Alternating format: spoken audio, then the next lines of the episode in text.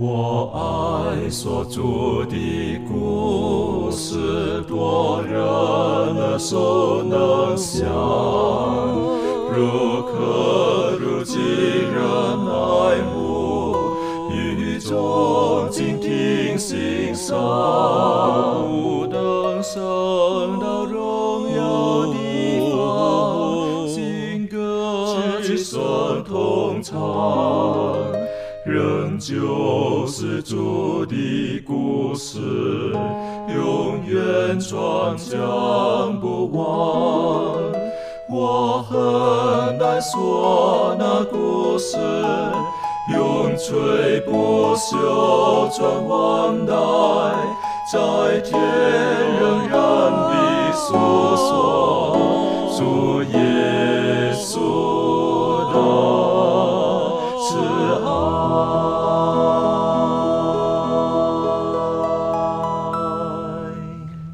欢迎来到安息医学，跟我们一起领受来自天上的福气。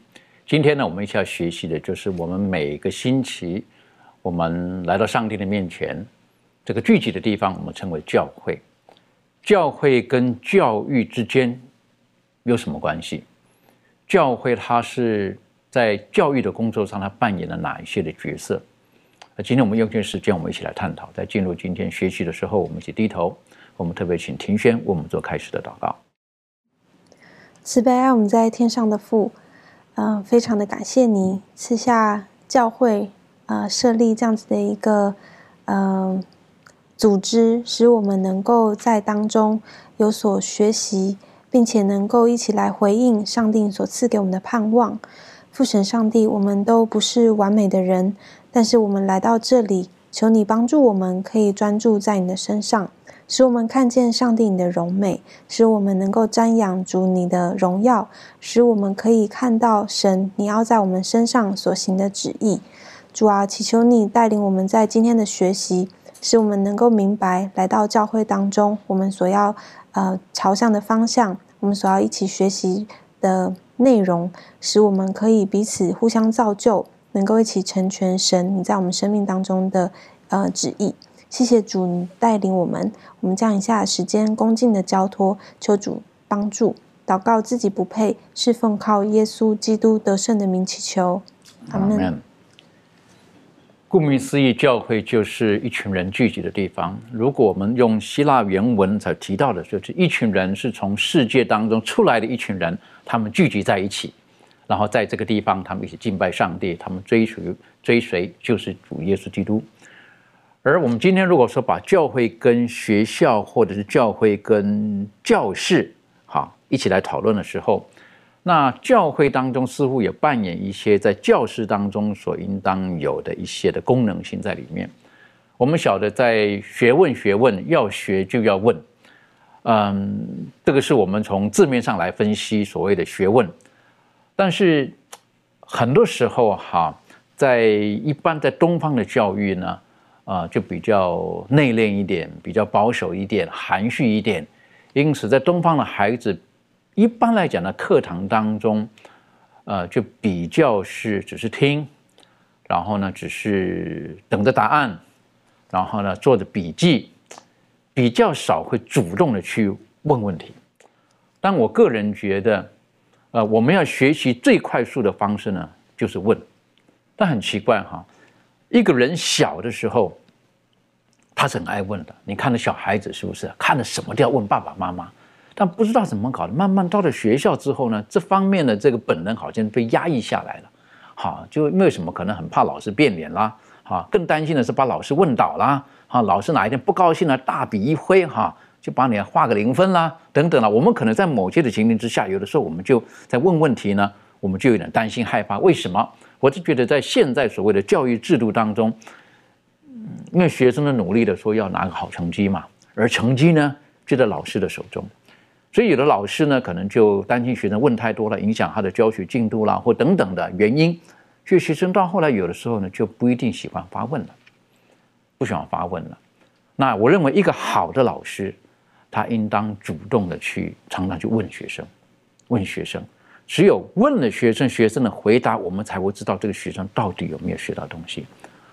同样的，在学习圣经当中也一样的。啊，我认为最高级的老师就是会问学生的，啊，把经文来就问学生，听学生的答案，你就知道学生到底明不明白。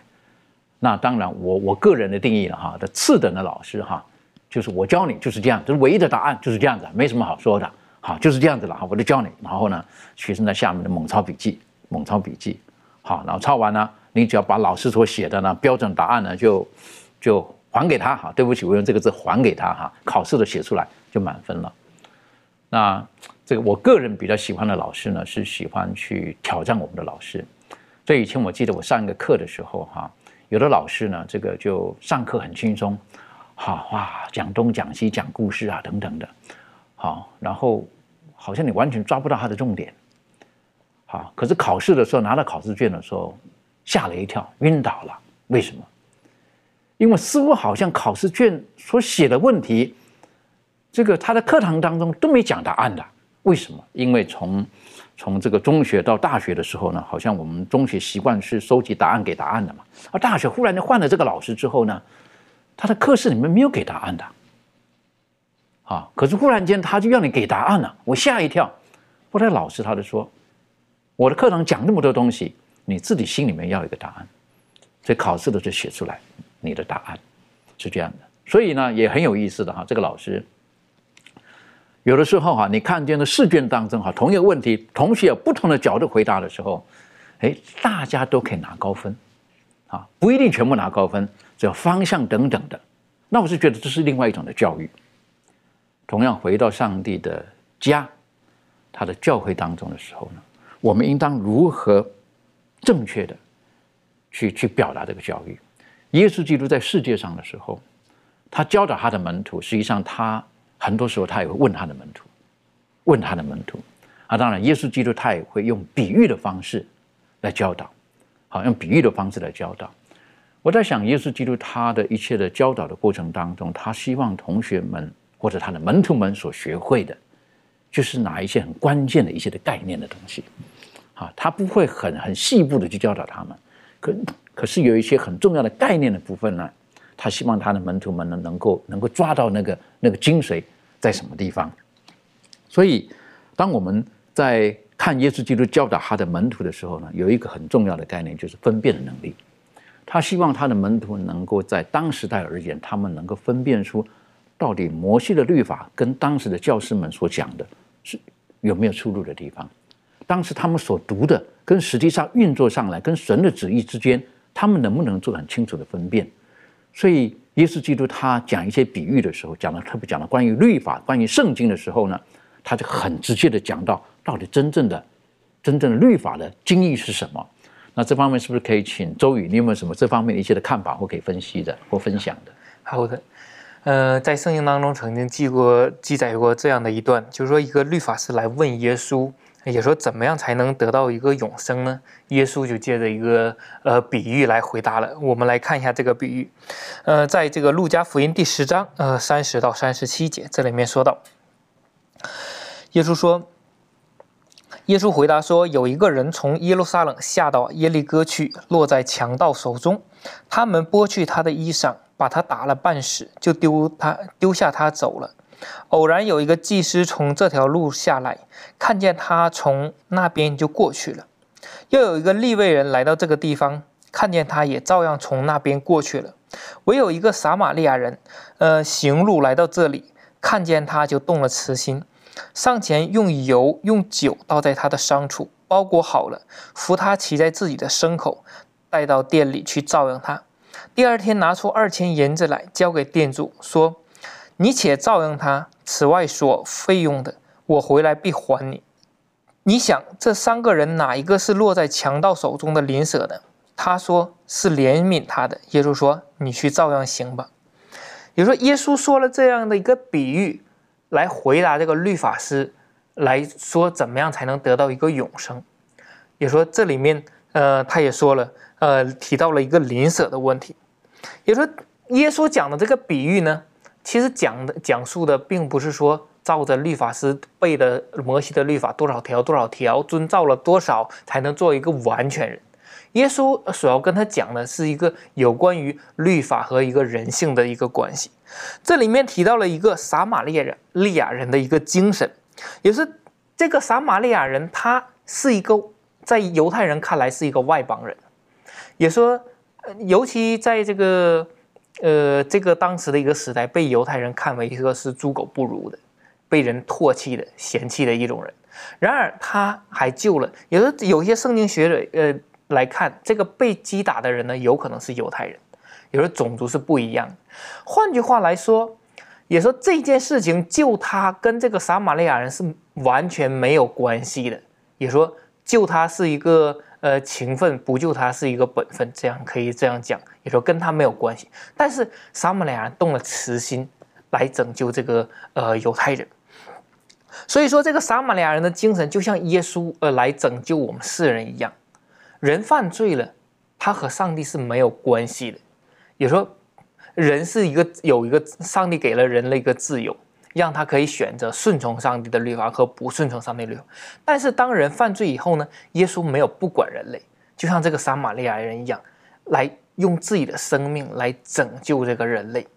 所以说，这个邻舍呢，也讲述了是一个接近的人，也说祭司和利未人还有撒玛利亚人，他都和这个被击打的人是有一个接触的。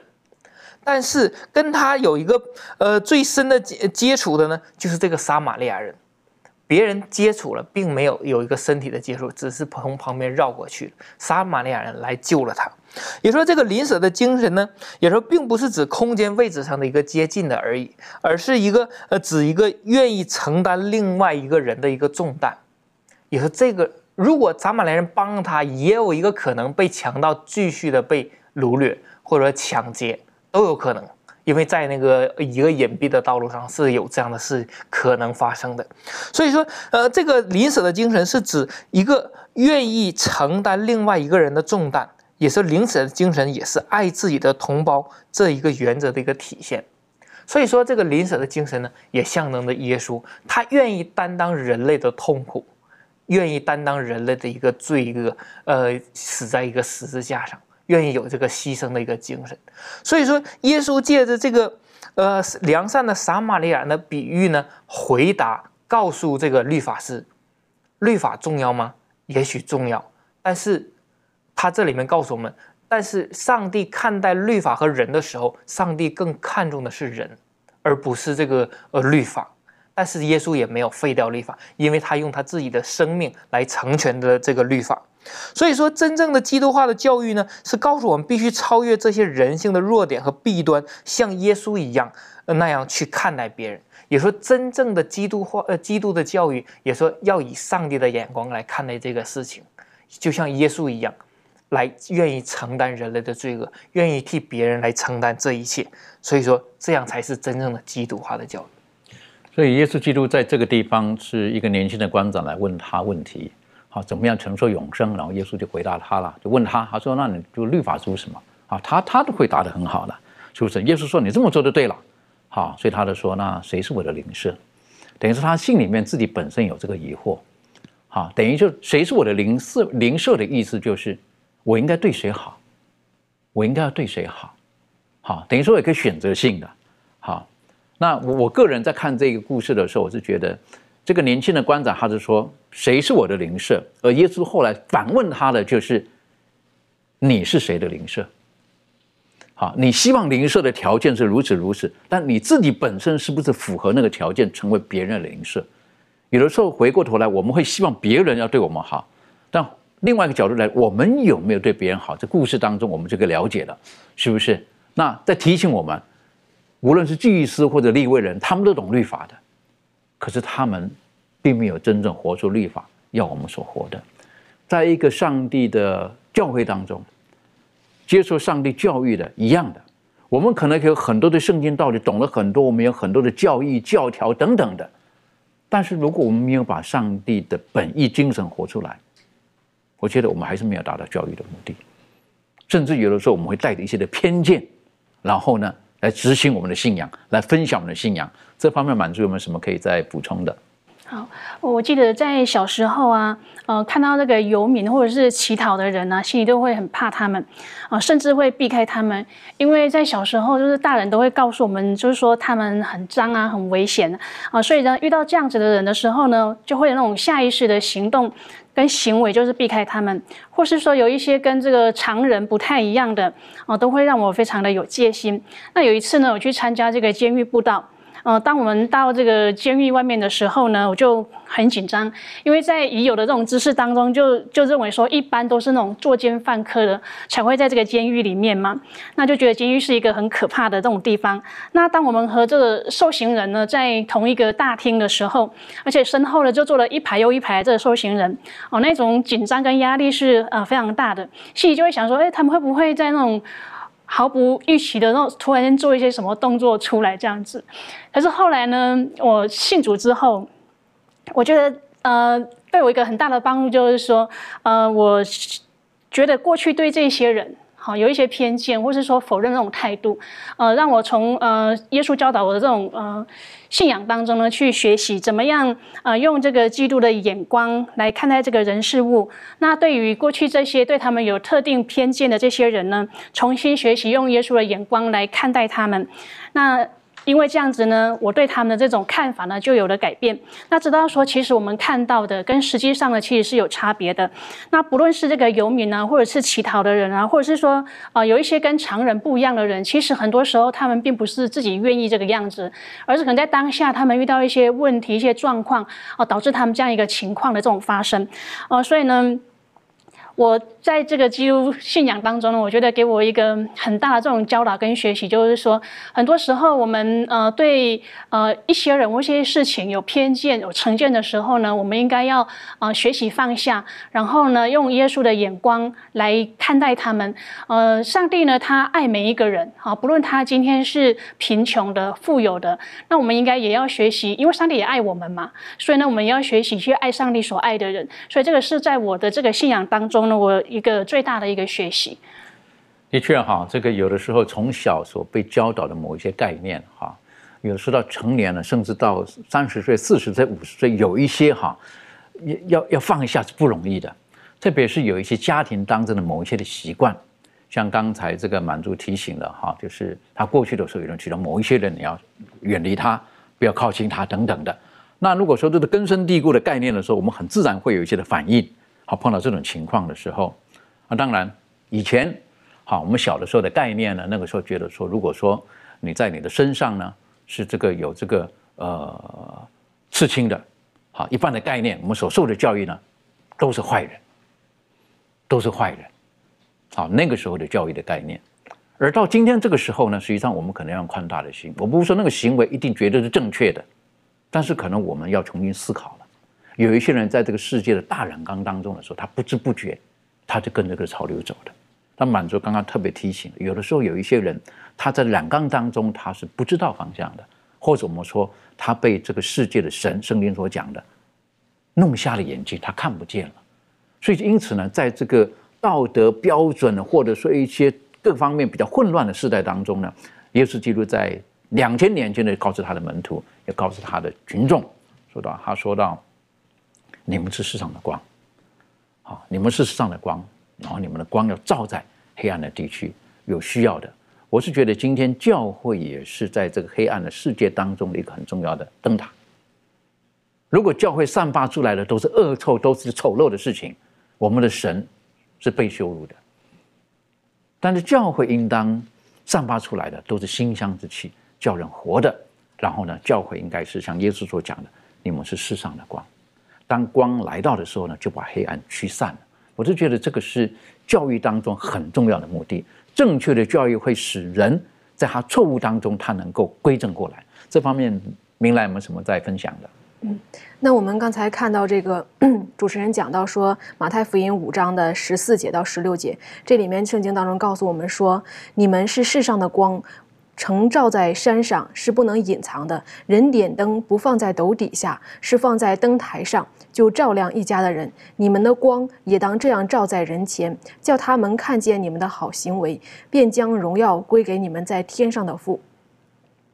那在这一段经文当中，就是耶稣对于当下的这些门徒的一个呼召，就是说让他们来做光。其实，如果我们了解当时这个背景的话，以嗯这个犹太人他们所面对的这种生活社会环境呢，就是被压迫、被压榨，而他们的这种生活环境当中呢，使他们内心当中就是能够明明白什么是光，什么是暗啊，什么是正义的，什么是不义的。他们心里面是非常清楚的。当他们一些反对的声音呢，当他们一些有一些言语的时候呢，可能这些罗马人就把他们抓抓住，然后用一些行刑来逼迫他们。其实我们了解，当时罗马呢有很多的这种刑具，就是专门对待一些反抗的人，对待一些啊。受压迫，然后有一些声音反抗上来的时候呢，就用这些刑具使他们屈服。而在这时候呢，耶稣就呼召他们，让他们成为光。成为光要做什么呢？光就是一种呃善良啊，一种爱呀，一种温暖呢，给人带来一种能量和力量。其实我们形容光呢，就是正面的、积极的；而黑暗呢，就是负面的、消极的，可能就是苦读、抱怨，然后纷争、嫉妒等等的这些。那在作者这里面也提到了，就是说当时呢，耶稣呼召他们要做光，就是要里面有充满的这种仁慈，要在心里面有这种纯洁，能够成为一个和平的缔造者。那对于当时的犹太人来说，对于当时的听众，他们内心当中就想：耶稣为什么要让我们做一个和平者呢？而我们的心目当中的想法就是，我们我们当中要出来一个王，然后呢带我们出去这种压迫，然后我们的王。做主的时候呢，我们就不再受这种欺压。他们的心内心当中是这样的。你看，当耶稣门徒跟从耶稣的时候，他们就希望耶稣赶紧做王，赶紧登上这个大卫的宝座，使他们不再受这个压迫。而耶稣呼召他们的时候，使他们转向这种思想。在马太福音第五章的时候，就告诉什么是光。我们在前面可以看到。就讲到，当人去做光的时候，那种光所散发的是什么样呢？就像马太福音五章三节到十一节这里面所讲到的，说这个虚心呐，然后呢能够去哀动人，然后去温柔的人，还有是饥渴慕义的人，就是怜悯别人的人。后面还还要讲到说使人和睦的人，还有就是为义受逼迫的人，这些是人所不想要的。人为人当时就想说，我们不要被逼迫。我们不要就是说啊，怜悯那些人，那些人这么苦待我们，我们还去同情他们。他们想的不是这样的，而在这里面，耶稣就呼召他们要做光，就是在这种被压迫的时候，你的内心当中，并不是说压迫，我们赞同他这种压迫是正常的，我们赞同这个不公义的事情，我们赞同社会当中一些不好的现象，不是这样的，而是让我们的那种心态，我们的心态是一种向善的，一种慈爱的，像耶稣一样，有那种温柔在我们里面。同时呢，这种态度就不单是感染我们自己，也要让更多的人去关爱他们。就像刚才我们所分享的那个“谁是我们的邻舍”这个青年官，他知道有一些人需要帮助，但他想不想去帮助，这个是很关键的问题。所以在这里面呢，耶稣也告诉我们说，可能有一些人真的是不。嗯，看上来就是说我们不想要去帮助他，但是呢，他们是真的需要光的时候，我们就必须要发出光的作用。而光的作用呢，就是照亮这一家的人，照亮那些在黑暗当中的人。最后的结果呢，就是让所有的人都能将荣耀归给上帝，因为我们所有的人都是出于上帝的，所有的人都是上帝所造的，是上帝所爱的。的确哈，刚才带我们看的经文当中呢，特别提到的是不是？他说你们的光也当这样照在。照在人前，叫人看见你们的好行为，啊，将荣耀归给上帝。等于说，在这边呢，就用数学的等号公式来讲的话呢，上帝就把光跟好行为画上了等号了。好，等于说好行为人家会看得见的。另外一个角度来讲呢，在光之下，哈，在在在在光的照耀之下。坏行为也很清楚的看见，所以一般来讲哈，要做坏事的时候，大概都喜欢是一叫什么？这个叫月黑风高的时候，好，没有人看见的时候，那我们可以做这个事情。那一个一个真正要要这个呃做好事的时候呢，或者应该是说在日光之下，大概不大敢做坏事啊。当然现在呢，有很多称为叫做所谓的那种有有有有特别那种巧门的犯罪啊，对不是？光天化日之下，他还是可以犯罪的，还是有这种人。可是基本上来讲。在光的照耀之下，呃，所告诉我们的就是错误的事情应该是会无所遁形的。光到底有什么功能？我就觉得可以好好的思考一下哈。这个上帝创造这光，我是觉得是是很奇妙的。刚才啊，明来也带我们学习了光，它除了照明之外呢，它还可以带给我们温度，好，带给我们温度，我是觉得是好的。那光呢，一来到的时候，打开灯，好，为什么看见立刻看到什么？有有有肮脏的地方、凌乱的地方，在光之下呢，一切都显露无遗。所以有光的帮助呢，我们的生活、生命等等的，可以做更好，弄干净了，弄有秩序了。如果没有光的话，在黑暗当中摸索。我们找不到的，所以我认为光是是很棒的一个一个东西。但是往往有一些人呢，他们不喜欢光，有一些人不喜欢光。好，然后呢，这个特别是在心灵上有幽暗的人，有时候他们很怕光。所以因此，我们有的时候如果是碰到那种有有被被很多事情给困扰的人呢，我们要鼓励他们走出斗室，走出幽暗的室内，要去晒太阳，要去看看阳光。然后呢，很奇怪的哈。在光之下，人的那个思想会改变的。当然，说到光呢，我再另外来讲一点点哈。光呢，上帝的光哈，跟这个光哈，我们肉眼很有限的哈。上帝所创造的光呢，是用科学的仪器给发现的哈。除了红橙黄绿蓝靛紫之外，我们人可见光谱之外，有不可见光谱。那不可见光谱呢，还是有它的功能在里面的。记住哈，现在夜间哈，不要说没光看不着哈。红外线可以看得到，我告诉你，上帝一样的，他有红外线的光啊，在黑暗当中，不要说没有看见，他红外线的光他看得到的，在暗中的事情看得到的。另外呢，这个紫外线，哎，我也很喜欢哈，为什么？啊，当这个家里面有些东西，好棉被啊等等的，是不是？太阳出来了，拿去晒一晒，为什么？因为紫外线它可以杀菌，好，它可以杀菌。我是觉得，当光来到的时候，我们生命当中很多细微的地方，透过光的改造，我们会变得更完全，我们会变得更干净。我是觉得，所以耶稣基督他说：“你们是世上的光。”好，这个含义是很深的。然后我特别喜欢说，当你们的这好行为，要要要显在人前。当然，这个真正的光是耶稣基督。当光来到的时候，当光来到照亮圣经的时候。我们可以看见上帝的本相到底是如何。所以耶稣基督他说：“我是世界的光，跟从我的必不走在黑暗当中。”因为耶稣基督把耶稣基督把天父上帝真实的情况向我们彰显出来了。这方面，庭旭有没有什么在补充的？嗯，对，呃，我觉得当我们在呃跟随上帝的时候，嗯，就是越学习越认识他的时候，其实我们的生命也是一点一点的被改变。然后，当我们的改变啊，其实就是像刚才我们所读的这个经文，就是我们是世上的光，就是呃，耶稣他是世界的光，而当我们跟随他的时候，我们就有了这个反照这个神的光。然后这个光呢，它它呃，刚才主持人有说他把这个行为连在一起，就让我想到，呃，我们就是在。做这一切属上帝的事情的时候，其实那个荣耀并不是归到自己的身上，反而会让人家看见这是耶稣基督所做出来的这样子的一个改变，就是我们生命的改变，可以让人看见我们啊是反照耶稣基督的形象。我觉得这一件事情是非常宝贝的，因为。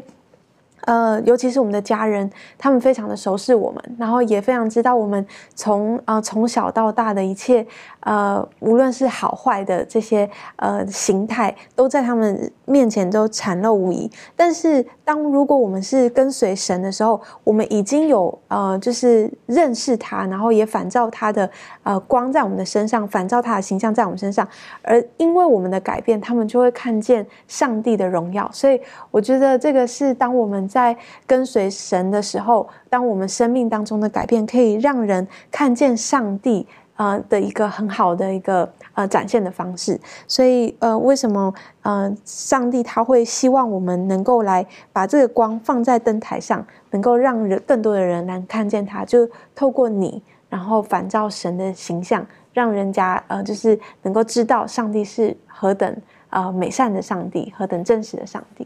等于说，照你所分享的，就是我们可以在家庭当中，在人的面前，把把我们向神那里所学习到的，他在我们生命当中改变的足迹展现出来之后，上帝就可以知道哦，别人就可以知道哦，原来上帝的本相，上帝的本质到底是什么样子？我觉得这很美好的。我们也都知道，耶稣基督是我们最伟大的教师。当耶稣基督他呃受洗之后，他在旷野，然后被试探之后，然后他开始他的工作的时候，他先在他的家庭当中，然后他就开始他的传道工作。当然，他的传道工作后来他的门徒也学习了，而耶稣基督留给他的门徒们有一个很重要的榜样，也提醒他们在跟从呃耶稣基督或者是成为他的门徒的时候，我们的生活各方面等等的。应当如何的展现？那这方面可不可以请小贝带我们一起来学习？好的，我们先来看耶稣基督他开始自己的传道生涯的时候，自己的一个宣言，在路加福音的四章十八节，这里说到：“主的灵在我身上，因为他用高高我，叫我传福音给贫穷的人，差遣我报告被掳的得释放，瞎眼的得看见，叫那受压制的得自由，报告上帝悦纳人的喜年。”于是把书卷卷起来，交还执事，就坐下。会堂里的人都定睛看他。耶稣对他们说：“今天这经应验在你们耳中了。”众人都称赞他，并稀奇他口中所出的恩言。又说：“这不是约瑟的儿子吗？”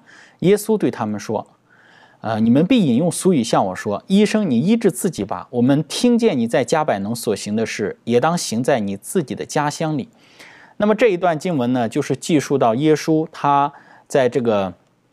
受洗之后，旷野受试探，然后开始了，呃，紧接着试探之后，开始了他在加利利的一个传道的工作。他首先在自己的家乡拿撒勒的一个会堂里呢，来去读先知以赛亚的这一段预言。那么这一段预言，当耶稣他读完了之后，他就特别强调一点呢，二十节说，啊，就把这个书卷卷起来，然后，呃，对这些人说，哈，今天这个经应验在你们耳中了，意思就是说，在这个时候啊。呃，耶稣就他开始亲自或者是亲口做出了他自己的一个身份的一个宣告，或者是他自己一生服饰的一个宣告啊，就是这里所说的，就是嗯，传福音给贫穷的人，然后差遣报告被掳的得释放，瞎眼的看见，然后受压制的得自由等等的，大概有五个方面的一个工作的一个阐述。那从这五个方面的一个工作的阐述呢，我们也看到了耶稣他。呃，一生他所表现的是什么？他表现出来的是什么？我们常常讲耶稣他一生的三个方面，主要的工作就是医病、传道加这个教导嘛。但是在这整个几个方面的体现，其实都已经把这几个主要的工作都涵盖了：传福音给贫穷的人啊，然后这个报告这些被掳的得释放等等的，里头都有很多的这些的呃一些的这些教导啊，或者是传道啊，然后医治的概念在里面。所以在这些里面呢，其实也给我们一个很重要的一个，呃，一个提醒，就是耶稣基督他的一生是这样子的一生。那么，其实跟随基督的人的一生呢，也理理应当像耶稣他的这样的一个体现一样，然后来做他的一个门徒。那以上我们讲到，我们要做光啊，我们要做别人的邻舍啊，我们也讲到了，我们应当把好行为然后照在人前等等的。但是其实，当我们去看耶稣这啊身，耶稣身上所体现出的，他一生当中所表现出来的，其实就是我们以上所讲的这些。所以今天我们跟随他的人呢，我们也应当像耶稣一样，呃，很重要的就是把这个福音呢传给那些贫穷的人，因为有很多的人，当然也不单是贫穷的人需要福音呢啊，每个人都需要福音嘛。但是我们知道，我们。我们的主他是这样子，愿意给别人去分享他的福音。那今天我们也应当像耶稣基督一样去分享那些福音，然后呢，报告被掳的得释放。人有许多的人的生命也是被捆锁的，虽然不是在监狱当中，但是内心之中被各样子的我们所说的瘾啊啊毒瘾啊烟瘾啊酒瘾各种不好的坏习惯也是束缚的。那其实，当我们把基督的福音讲述出去的时候呢，其实也是能够给人带来释放的。而且呢，瞎眼的都看见哈。当然，这里所说的瞎眼的都看见，呃，在基督的传道生活当中有两两个方面，一个方面就是真的是肉体上是瞎眼的，那还有另外一个方面就是心灵上的一个黑暗。所以，把福音分享出去，其实也是让这些内心之中，然后呢看不到的，或者是处在黑暗之中能够看见，然后受压制的得自由。虽然我们说到现在这样一个文明的社会、文明的世界里头，所谓的这个明显的压榨、明显的压制，哈，可能呃在光天化日之下不不怎么能够见得到，但是很多那些压制的事情也是在社会当中存在的。然后呢，还要去报告悦纳人的喜年，上帝对于人的悦纳，对于人的恩典等等的，这些呢，都是我们跟随耶稣基督做基督的门徒，我们生活之中应当去体现出来的。耶稣他是这样子的，他说：“这个经应验在你的耳中了啊！”意思就是说啊，其实你们就是瞎眼的啦，你们就是被掳的啦。这些对当时的人听着就是这样子的一个概念。但是我们看到另外一个角度的，就是耶稣他来，他来的目的就是要让这些人瞎眼的都能够得看见。虽然这当下这些人啊，对耶稣他不接受啊。你们必引用，所以说这个医生，你医治你自己吧，然后怎么怎么怎么样？虽然他们不承认自己是被捆锁的，也不承认自己是这个呃瞎眼的，但是呢，我们却看到耶稣他很强调了一个核心，就是今天他的使命是什么？他要给人带来的是什么？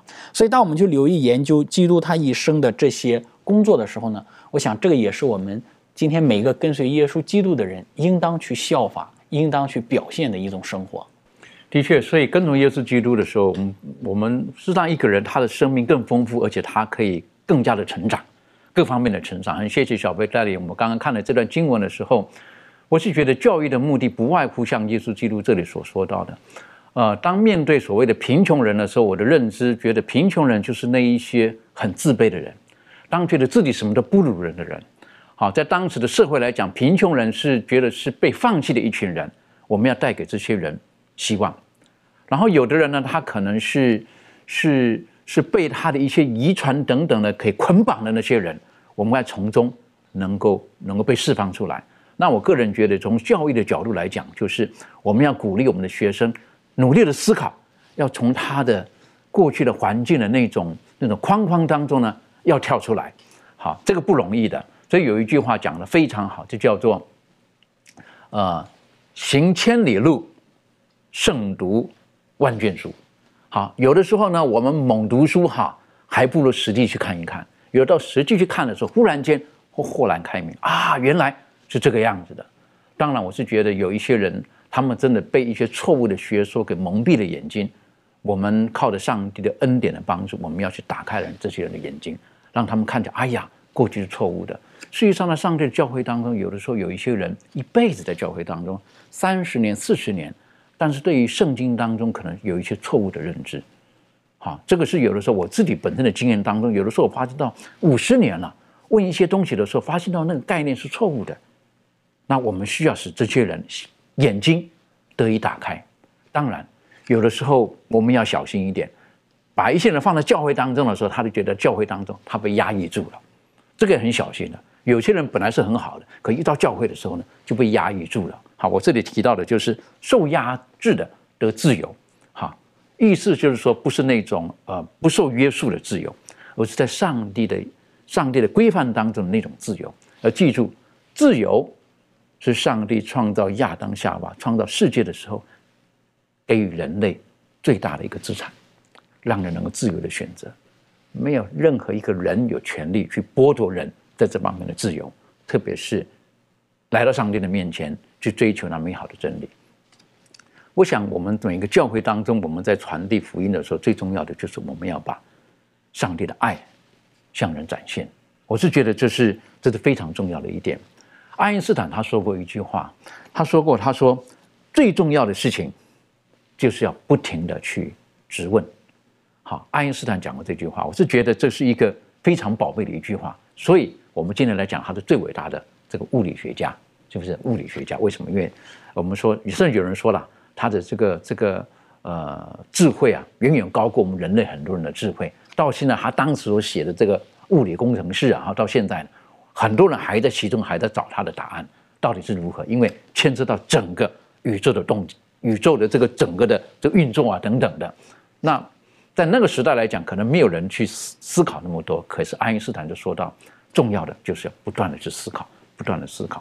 同样的，我们在上帝的学校里面，我们也要不断的思考，还不断的什么？不断的去问问题，不断问问问题。我是觉得这个是非常重要的，在真理上的追求，学问学问，你越问你会得到的越多。当你不问的时候，你得不到的；就当你问的时候呢，你会得到更多。然后还有很重要的一个，你得到之后如何可以牢牢的记住？我个人的方式是。当你跟人分享的时候，你就记得了。你越不分享，你越容易忘记。当你越愿意跟人分享的时候，你就会记得了。这方面，呃，周宇有没有什么在跟我们补充分享的？好的，呃，也说在圣经当中，呃，耶稣告诉我们要去寻求真理，因为真理能改变我们，也能使我们的自由。所以说，但是寻求真理的时候，我们要有一些什么方法吗？我们来看一下这个马太福音的第七章。呃，第七节这里面就说到，他说：“你们祈求，就给你们；寻找，就寻见；叩门，就给你们开门。”有时候真理只会给那些需要的人。呃，就好比圣经当中有很多知识、呃教训，呃，给我们可以改变人类，对于各种人群都有一些帮助。但是如果这个圣经只是合合在放在书架上，那对人类是没有用处的。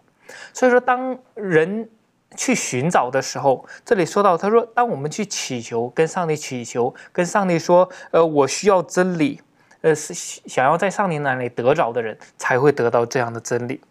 我们再来看一下耶利米书的二十九章，呃，第十三节。耶利米书二十九章第十三节，这里面就提到了，他说，你们寻求我，若专心寻求，就必寻见。也就说，当我们想要得到呃一些真理的时候，有关于救赎的、有有关于上帝的、有关于耶稣的这些真理的时候，这里说到，他说我们需要专心的去寻求。也说，如果是我们模棱两可的，或者说很不很不注重的、很不尊尊重上帝的，那我们是很难从圣经当中得到这个真理的。因为圣经很多人都读过，但并不一定所有读过的人都能得到其中的属灵的含义。也许有的呃很有文化的人读了多少遍，也感觉圣经不过如此，没有什么用。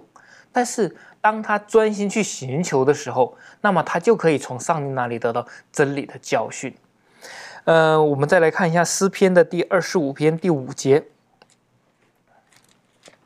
诗篇的二十五篇的第五节，这里面就说了：“说求你以你的真理引导我，教训我，因为你是救我的上帝，我终日等候你。”当诗人大卫他坐上了王位的时候，他感觉到自己还是不足的，他需要的还是上帝的引领。他说：“求你以你的真理引领我，教训我。”所以说，这个真理呢，呃，是需要上帝的引领，才能让我们明白。更多的教训，才能知道，呃，有使自己也或者说使自己的生活，使自己的国家可以走得更长远。因为只有这样，上帝的引领才可以。在约翰福音的十六章，呃，第十三节这里面也提到，约翰福音的第十六章。呃，第十三节这里说，只等真理的圣灵来了，他要引引导你们明白一切的真理，因为他不是凭着自己说的，乃是要把他所听见的都说出来，并且把将来的事告诉你们。这里面告诉我们，当我们去寻求真理的时候，还需要一个不可或缺的，就是真理的圣灵。当圣灵充满的时候，当圣灵的感动打开我们的悟性的时候。让我们可以更好的理解和明白这个真理。然而，这个真理不单单是要告诉我们今天当如何做，它也告诉我们将来的事以及要发生的事。所以说，当我们呃想要得到真理的时候，想要得到那个自由的时候，那么我们就需要从上帝那里很专心的去寻求。呃，也祈求上帝赐给我们，并且祷告，让上帝感，那圣灵感动我们，让我们明白那个真理。的确哈，到底什么是真理？哈，其实，在我们来看一个经文，好不好？在约翰福音第十七章，约翰福音第十七章第十七节很清楚的告诉我们，耶稣基督教导的，哈，就这个为门徒祷告的时候，他说：“求你用真理使他们成圣。你的道就是真理。什么是真理？”你的道就是真理，那这个道是什么？英文字当然用的是 word，好，就是你的话就是真理，上帝的话就是真理。当我看见这个的时候，我真的是非常的感动，也非常的感激。为什么？回想当初上帝创造天地的时候，他用的是什么？他用的是他的话，他说有就有，命立就立。当他说了一切的时候，东西出来了，然后一切的规律都来了。这规律是什么？我说叫做真理。所以，当我们明白包括科学的东西、包括精神上的东西、包括艺术上的东西的时候，如果我们离开了上帝的话，我们可能会走偏的，我们会走偏的。而上帝的话是大有能力在其中的。所以说，当我们明白上帝的话的时候，对我们的生命是有很大的帮助的。所以说，我们要明白所谓的真理，我们必须要回到圣经里面。这方面。呃，满足有没有什么可以补充的？好，呃，在约翰福音的第五章三十九节，呃，基督向法利赛人说：“你们查考圣经，因你们以为内中有永生，给我做见证的，就是这经。如果我们要彻底明白基督的话呢，就必须用心的考察圣经。我们应当要以极度敬畏的心情来打开圣经，而不是以这种懒惰或是散漫的态度。那对于那一些凡事接受的人呢，基督的话呢是灵，也是生命。那基圣经呢，要作为我们人生的准则，因为凡遵从他教训的，就有得救的智慧。所以呢，每当我们有这种犹豫不决。呃的这个想法的时候呢，我们就应该要祷告，要诚恳的求问上帝，说这是否是主的道路？那上帝的圣言显明圣洁的原理，一切真智慧的源头呢，是在这个主楼地的十字架上。我们所需要的是这个圣经纯金的圣言。基督已经吩咐我们要按照他的人生而生活为人。那充满基督心中的这个爱呢，也要充满我们的心，好将他向我们四周的人啊彰显出来。我们需要日复一日靠着这个上。上帝深切的爱得以加强能力，这样的话，呃，就可以照耀我们四周的人。那在提摩太前嗯后书三章第十六到第十七节说，圣经都是上帝所漠视的，于教训、督责、使人归正、教导人学艺，都是有益的，教属上帝的人得以完全预备行各样的善事。那我们从这两节经文当中呢，我们就可以概略的明白到说，圣经它所包含的这种面相，而我们人生所需要建造的这种。呃，各方面呢都包含在这个圣经里面的，所以呢，当我们在呃生命当中呢，如果遇到这种很重大的问题的时候呢，我们更是要回到这个呃圣经当中来寻求上帝哦，他给我们的这种方向跟他的计划。那这样子的话呢，我们就可以走在这个上帝啊为我们这种计划的这种道路当中。诚实讲哈，这个我们可以研究上帝的话语，但真正带到我们生活当中是很大的学习跟挑战。啊，那的学习跟挑战，我是有个经验哈，就是一个老人家，他碰见了一些他的这个资产的问题的时候，他很困扰。好，他奋斗了一辈子的，可是忽然间即将要化为乌有，哈，然后他就不明白，他认为为什么这么不公不义的事情？然后那个时候跟他对话的时候，他就说：“我真的不明白，为什么我没有错，为什么会发生这种事情？难道他就引用圣经了？耶稣教导的。”当人要拿你的外衣的时候，连礼衣也要给他，难道是这个样子吗？当下我听见的时候，我就说：“哎呀，我说你学习到了，这是耶稣的教导啊。”他说：“这样子不合理耶。”那我说：“不合理，耶稣为什么教导呢？”这样子，他是很困惑的。然后我就说：“圣经另外的地方，保罗写给哥林多教会的书信当中有提到的。我是老妈妈，我们所顾念的。”不是看得见的，我们所要顾念的是看不见的。我说你这把年纪了，你觉得如果有一天过三年之后你离开了，你带走了什么？他忽然的看着我，我什么都没有。我说，但是你有什么？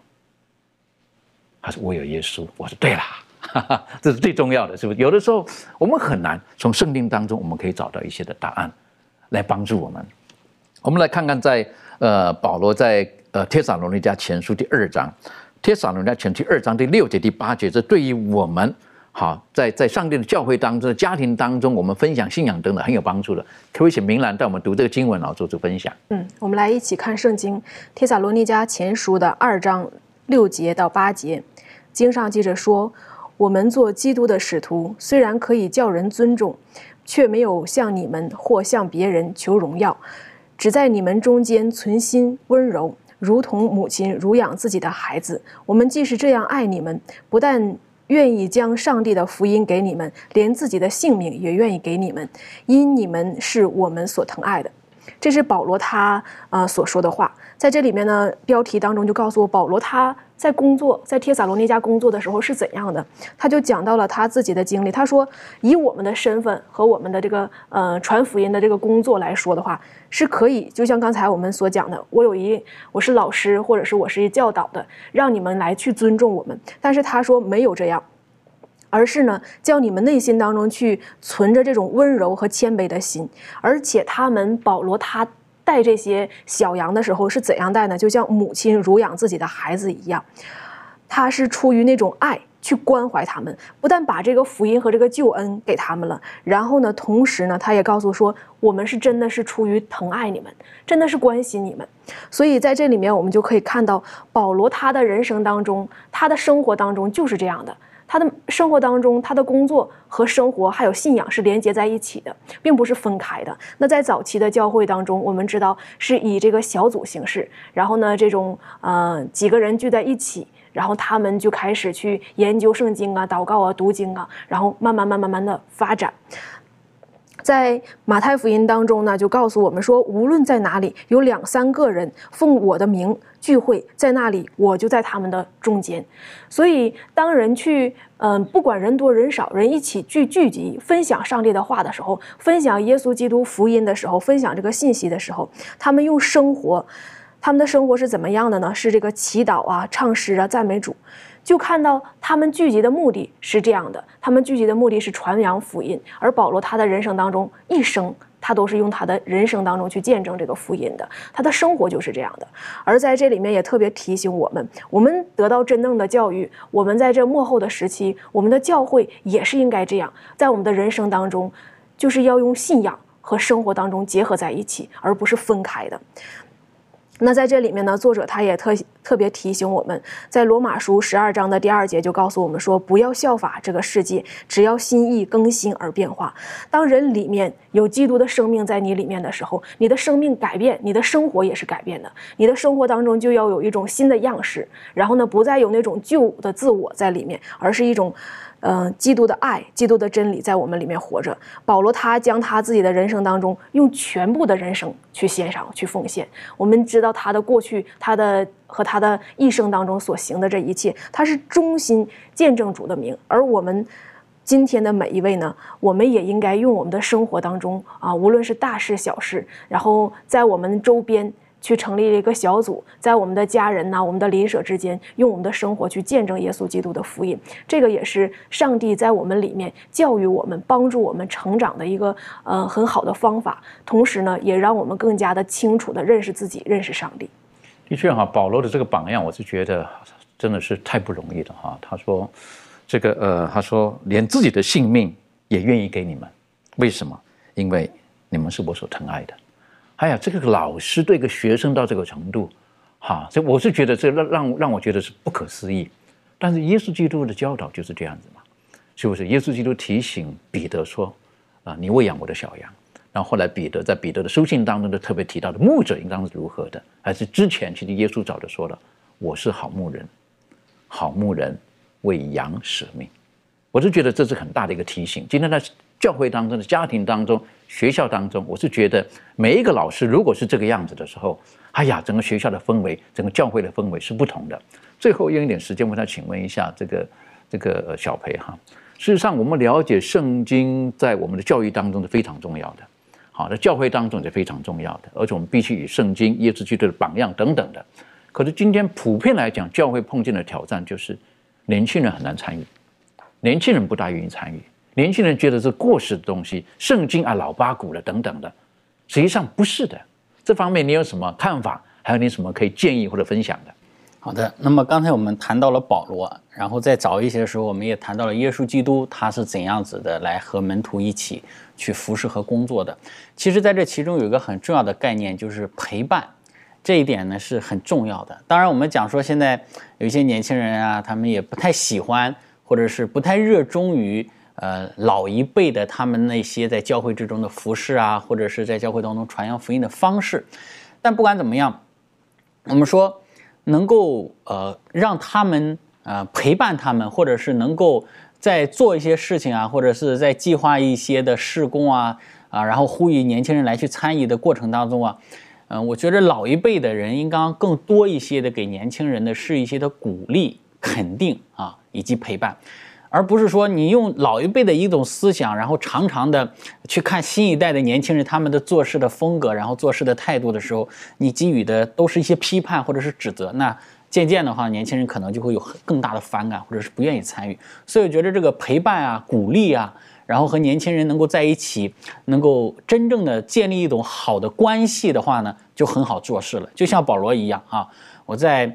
嗯，是为你的连性命舍去，我都是愿意的哈。这样一种感情的一种的建立，那么是很能够去打动人的，也是能够很容易让人能够融入在一起的。的确哈，你刚刚特别提到的这个呃陪伴、鼓励，好，那我是觉得年轻人可能这方面是很需要的，特别是在福音的工作上的时候，还提到一点，给年轻人多一点的这个呃空间，让他们去发挥，事实上不容易的。好，但我是觉得，这个我们如果相信年轻人，如同自己的孩子一样，我们会把我们所有的啊愿意交给他们，从而我们也愿意让他们去去发挥的。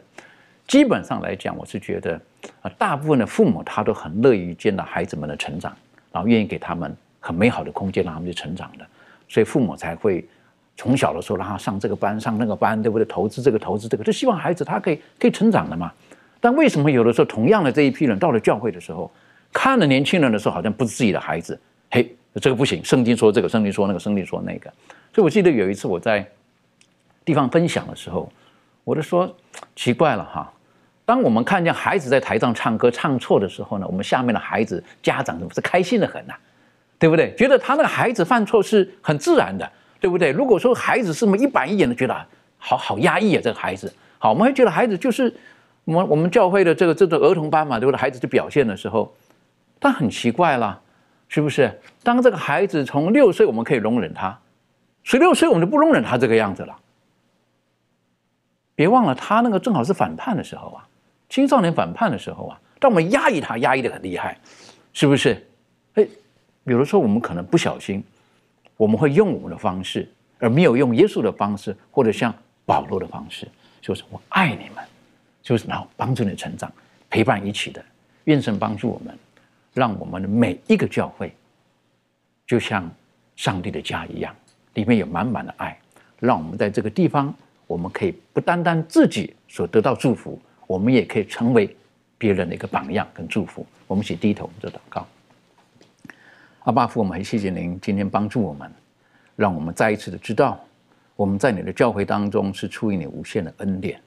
我们从世界当中被你呼召出来，不是要离群所居，而是在你的面前能够虚心受教，从而我们能够出去，到你要我们所去的地方，将我们所得到的与人分享，那就是你圣经当中美好的真理，你对于我们的爱，以至于我们可以效学你的榜样，去到你要我们去的地方，将你的爱向人彰显。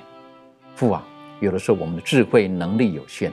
甚至我们的心思有的时候怯弱，就在这个时候，愿圣灵保惠师特别帮助我们，教导我们，启迪我们，赐给我们力量，让我们勇敢的走出去。谢谢主，祷告着奉靠耶稣基督的名求，阿门。